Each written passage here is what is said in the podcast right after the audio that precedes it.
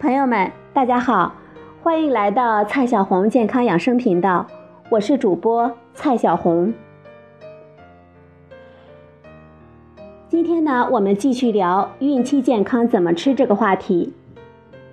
昨天我们聊了减肥的话题，今天呢，我们就聊减肥中的锻炼的这回事儿。说到减肥啊，就不能不聊聊锻炼的事儿。光靠控制饮食减肥而不锻炼，就如同走路的时候一条腿瘸了，是走不快的。锻炼的好处呢是很多的，我给大家讲一下。第一个好处，锻炼它能够消耗热量，加大蓄水池出水的速度，也就是让减肥的效果更明显。中速跑步半小时，它能够消耗二百五十千卡的热量。如果我们每天跑步半小时，连续十五天，就能够减掉五百克的肥肉。当然了，前提就是你没有每天再额外的多吃其他的食物。锻炼的第二个好处，它能够提高基础新陈代谢。什么是基础新陈代谢呢？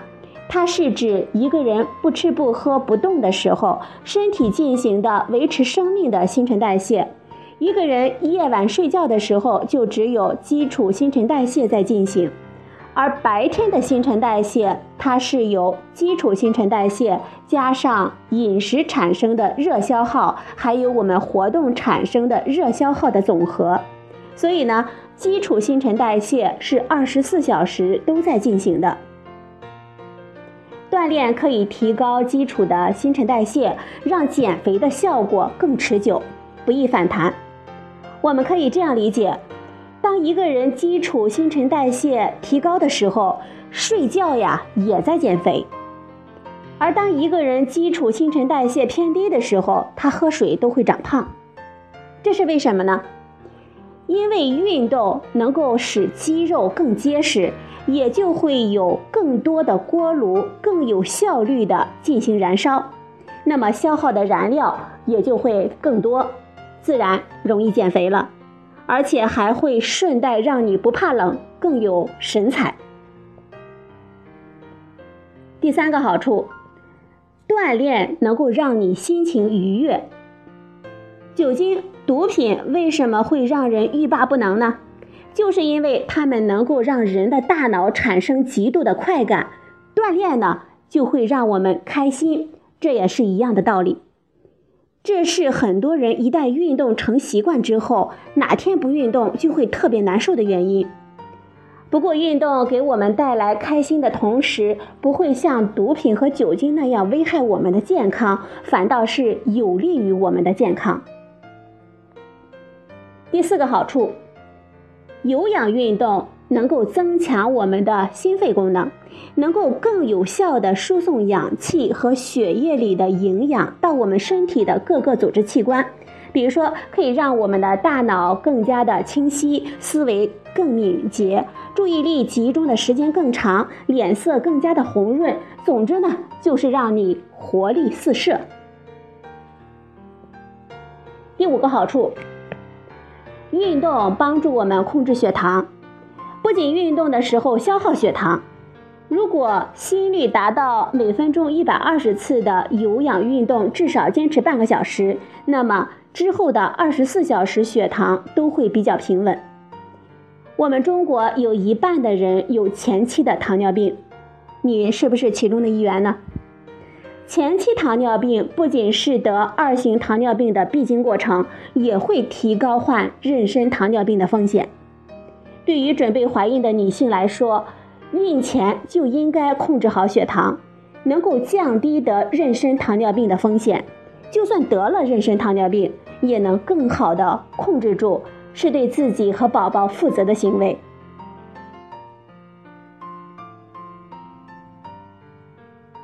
第七个好处，运动可以帮助控制血压，提高好的胆固醇，降低血脂，有利于心血管的健康。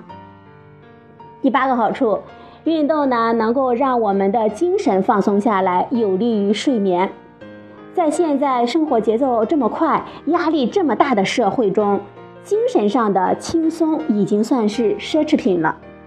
精神压力过大也是很多疾病的根源，而运动呢，能够让我们拥有这种花钱买不到的奢侈品和预防重大疾病的补品。